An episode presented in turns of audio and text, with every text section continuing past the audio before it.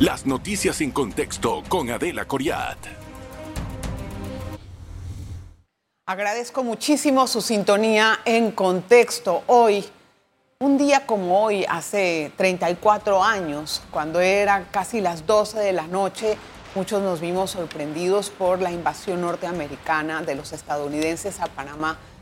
En ese momento todo era eh, pues eh, una confusión porque nadie podía comprender qué era lo que estaba pasando. A cada uno le agarró esta invasión en otro lugar. Algunas personas tal vez estaban en casa de conocidos haciendo celebraciones de Navidad o pues o simplemente en cenas o lo que sea y ahí tuvieron que permanecer algunos días. A otros nos tocó en la casa de donde no podíamos salir hasta conocer qué es lo que estaba pasando.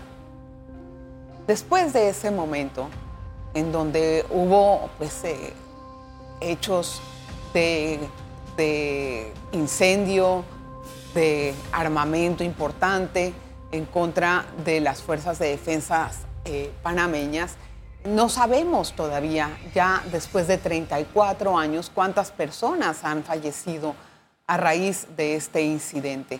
Y digo, suena raro que después de 34 años no podamos haber depurado una lista certera de qué es lo que pasó en ese momento. Don Rolando Murgas Hoy nos va a acompañar. Él es el presidente de la comisión del 20 de diciembre. Gracias, don Rolando. Bienvenido, doctor. A todo gusto. Debo llamar. A todo gusto. Gracias, doctor.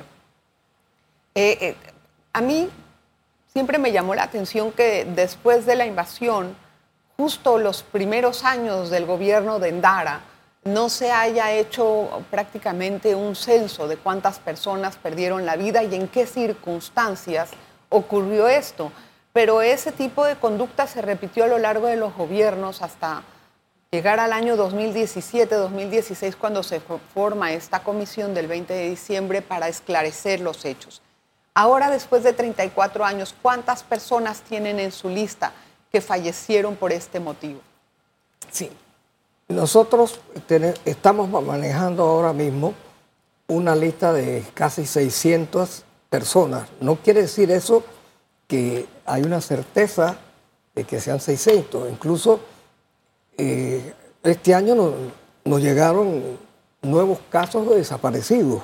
Mm, ¿Este año? Este año, sí, eh, porque nosotros empezamos por examinar eh, las denuncias que se presentaron por familiares en el Ministerio Público. Se examinaron más de 15.000 expedientes en el Ministerio Público para de allí sacar eh, las listas sobre las cuales nosotros íbamos a trabajar, porque el mandato era por una, de una parte el sentido numérico, de establecer la cantidad, pero también la identidad. Y esas listas eh, se, hicieron eh, varias listas y nosotros recibimos unas listas que en el año 92 del siglo pasado eh, hicieron organismos de derechos humanos. Y de allí partimos, pero en esa lista había cosas que no eran exactas, no sin desmerecer el, esfuerzo que se hizo. ¿Exactas en qué sentido, don Rolando? ¿En qué sentido? Eh, les doy algunos ejemplos. Por ejemplo, una persona que recientemente salió a la luz pública. ¿El caso de Betancourt? Sí, que, que se daba con una placa y todo en, el Jardín de Paz, estaba en esa lista como enterrado, no, no, solo fallecido, sino que estaba enterrado con placa y todo. Y resulta que el señor está vivo. Pero lo que allí, en ese caso en particular, no entiendo cómo es posible que una persona en esas circunstancias haya podido manejarse legalmente cuando había sido declarada como muerta. Incluso se pidió certificado de función. ¿Y se lo emitieron? Sí. Pero entonces, eh, ¿qué eh, pasó ahí? no entiendo. Mire, este persona cuánto tiempo estuvo supuestamente muerta? Eh, esto es recién. Este año se ha establecido, pero ya esa, por un lado, esa persona tenía 17 años y tuvo una actitud casi que de egoísmo con la invasión. Él estaba ayudando primero a salir a su familia, sobre todo a su mamá, cuando cayeron las bombas en el chorrillo, y también ayudando a adultos mayores en compañía de otro joven que debe haber sido más o menos de su misma edad. Él recibe un balazo en una pierna y se va con su mamá caminando al Hospital Nacional. Allá en el Hospital Nacional ayuda con los heridos que estaban llegando por montones, queda hospitalizado y por alguna razón lo dieron por muerto. Él salió del hospital, eh, no encontró a, no fue donde su familia, y el que murió aparentemente es otro joven que lo estaba ayudando. ¿Confundieron el nombre? No, no, no, tenemos el nombre. Entonces, ¿qué sucede con este señor? Este señor, incluso cuando fue por el chorrillo, le dijeron, oye, tú estás en una lista como fallecido, y él decía que no. Pero ¿por qué no, por qué no se aclaró eso antes? No entiendo cómo se quedó tanto tiempo Es un caso muy doloroso, Adelita, porque este señor eh, quedó eh, eh, en, situación de indigencia, viviendo por el trauma. Hay que pensar, alguien de 17 años frente a la magnitud de eso, y quedó muy, muy afectado y bueno. ¿Y, la familia de él? La familia, aparentemente no, salió a decirlo, a desmentir esa situación. No, por, por alguna razón no eran conscientes de que la mm. situación era eso. Este señor llegó a sacar cédula cuando ya llegó a, a, los 18 años. A, los 18, a, a los 18 años. Entonces, bueno, por la coordinación que teníamos con el Ministerio Público y el Tribunal Electoral, una renovación de cédula, se cruzaron las se cruzaron las islas. Mm. Mm, y entonces eh, eh, eh, nos dimos cuenta, percibimos pues que estaba vivo. ¿Pero eso fue hace cuánto? este año. Ah, o sea, que renovó la cédula, pareciera este año. Sí. Ahí es donde se cruzaron los datos. Sí, y entonces el Ministerio Público hizo esfuerzos para localizarlo, lo localizaron en situación pues, de, indigencia, eh, le tomaron declaración, él no recordaba ya todo lo que pasó el 20, pero eh, eh, sus familiares y los vecinos dieron la información que le acabo de, expresar. Tengo que hacer una pausa, don Rolando. Vamos a regresar con más en esta entrevista con el doctor Rolando Murgas, el presidente de la comisión del 20 de diciembre. Quédese con nosotros. En breve regresamos con En Contexto. Hoy nos enteramos de un caso sumamente curioso y bueno, también doloroso como lo califica el doctor Rolando Murgas. No es que nos enteramos, sino que profundizamos en el caso. Exacto. Doctor, de la lista de personas, entonces me decía que tiene aproximadamente 600 personas que eh, supuestamente perdieron la vida en la invasión. Sí, de, esa lista que nos dieron que se, fueron agregando nombres. Incluso ahora reciente hubo dos nombres más que nos llegaron por familiares. Entonces, de esos casi 600, son creo que 597, eh, una parte ya está plenamente identificada, otra está en proceso de investigación porque tenemos que seguir todos los protocolos para poder decir esta persona está fallecida. No entiendo cómo es que apenas ahora en este año, después de 34 años, le llegan nuevas denuncias de personas que perdieron a sus familiares. ¿Dónde estaban esas, esos familiares todo este tiempo que no se acercaron a decir? El, el tema, Adelita, que también pasó es que eh, los muertos fueron muy estigmatizados.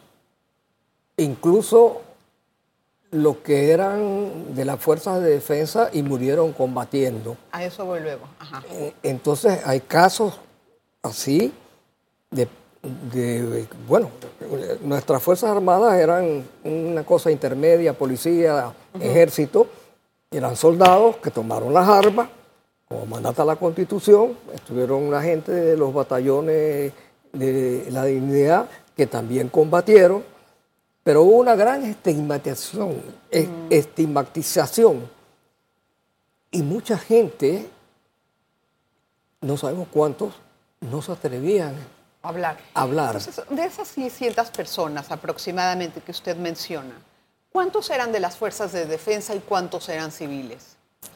Eh, lo que le puedo decir es que la mayoría eran civiles. Pero Tenemos que hacer la, la cuantificación y la separación mm, y queremos hacer también que sea eh, eh, por sexo, eh, mayoría son hombres, eh, por tramos de edad, porque hay incluso niños menores de edad, ciertamente también, como este caso, que, que, bueno, no falleció, pero que lo hablamos. eh, subió las secuelas psicológicas de, del impacto del bombardeo del, del chorrillo.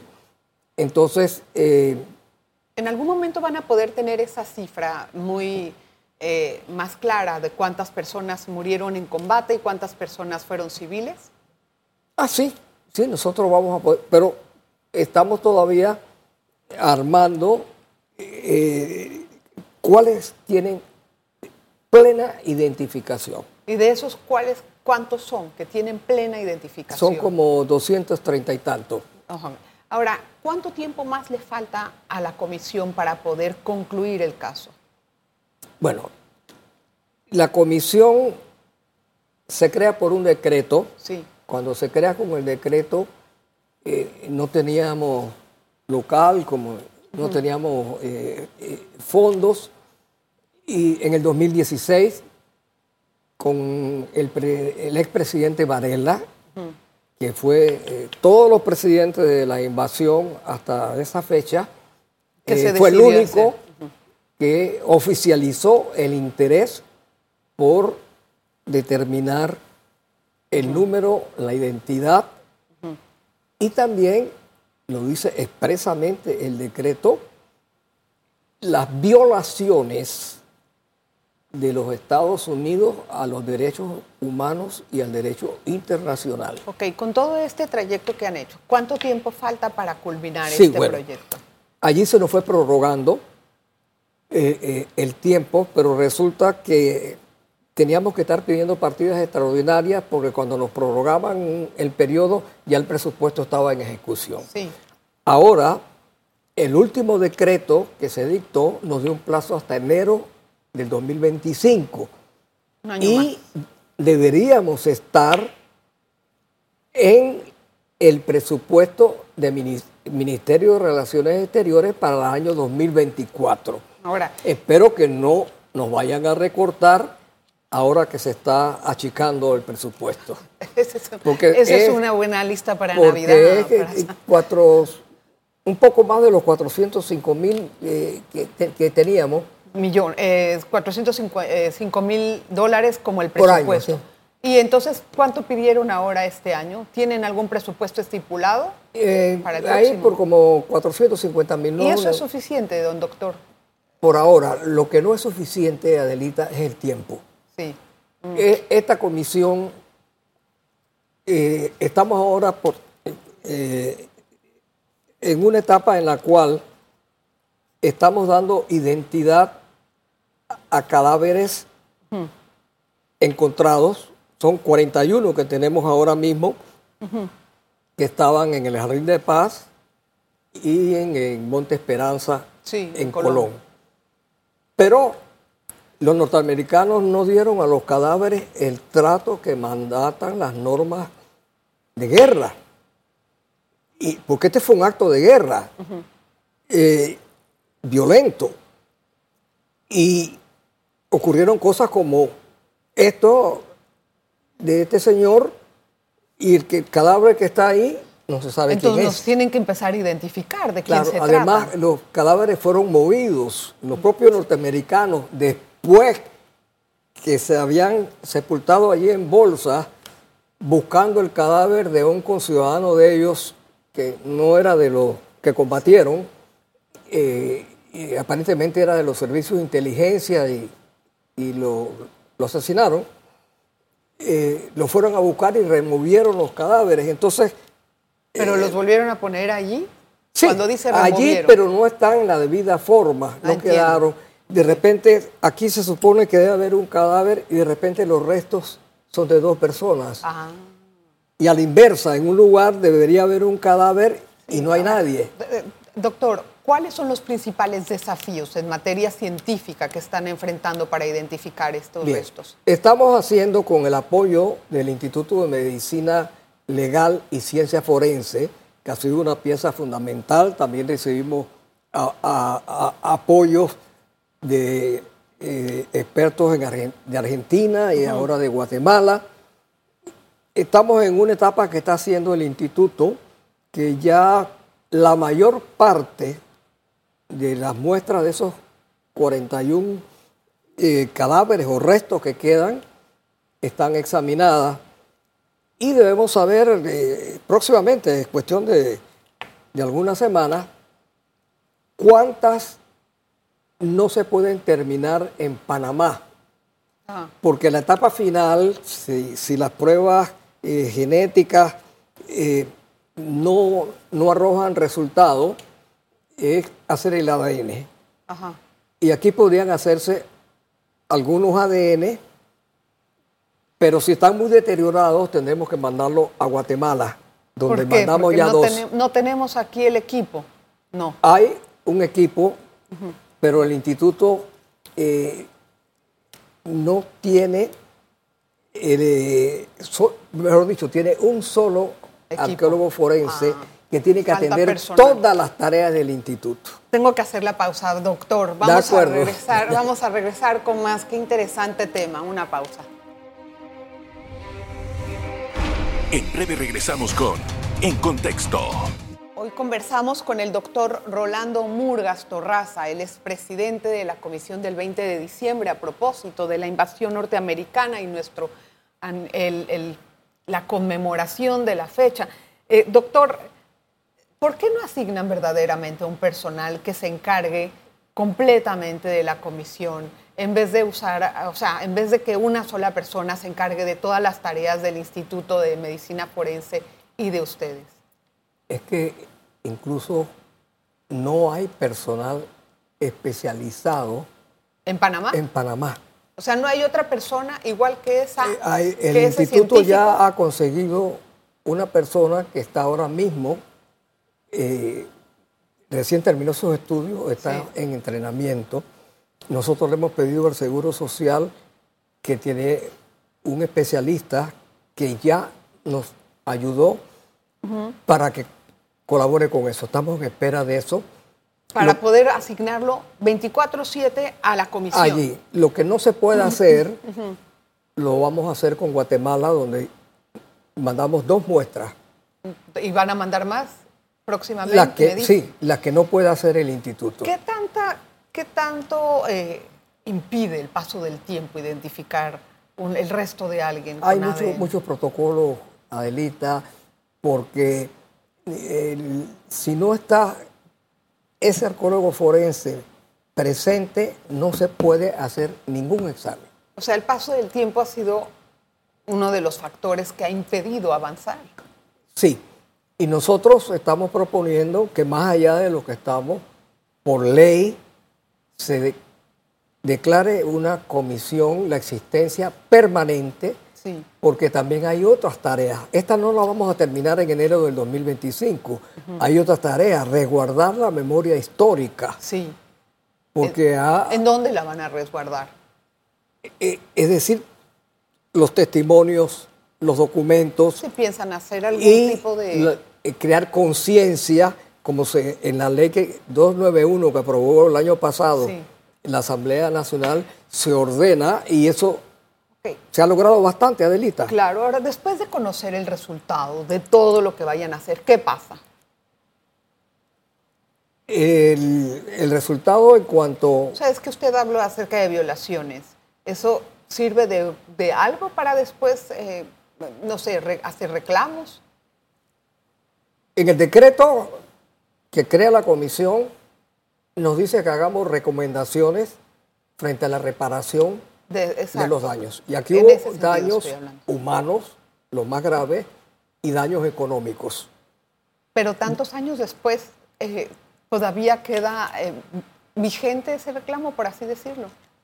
Miren, tendría y el Estado panameño debería, eso es parte de las conclusiones que estamos estudiando nosotros, presentarle una solicitud a los Estados Unidos de reparación de daños. Porque hubo una fuerza desproporcionada, violatoria del derecho internacional. La Asamblea General de las Naciones Unidas así lo expresó, la Comisión Interamericana de Derechos Humanos también. Y el tema es que ellos no aceptan las jurisdicciones internacionales, pero de Estado a Estado, Panamá debería formular una reclamación formal de reparación, porque el saqueo fue responsabilidad de ellos, porque su deber Ahí no pudo haber, no pudo haber nada. Me acuerdo que hubo una, un intento de demanda y fue desechado por los tribunales de Estados los tribunales Unidos. aquí no, pero yo no, los yo- de allá.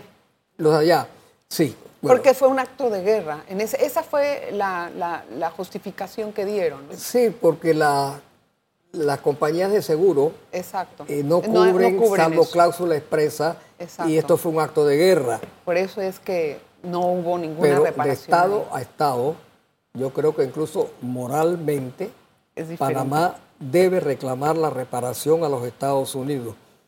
Entonces, estos nuevos casos que dice que acaban de salir, que se acercaron con ustedes Ay, las los víctimas, dos últimos. Son los dos últimos.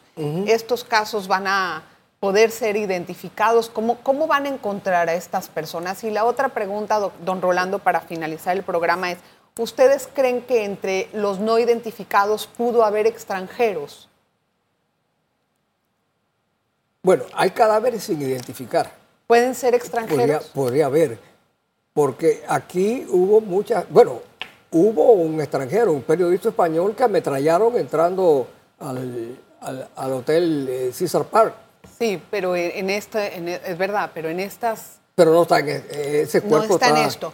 Pero me, me- me pregunto porque conocí una fuente que me dijo que en ese momento sí habían extranjeros en Panamá y que puede ser tal vez una de las razones por las que no se encuentran. Es es muy, es- muy posible que eso haya ocurrido. No tenemos evidencia, pero evidente, eh, Panamá es un, un país en el cual llegan muchos extranjeros, Claro.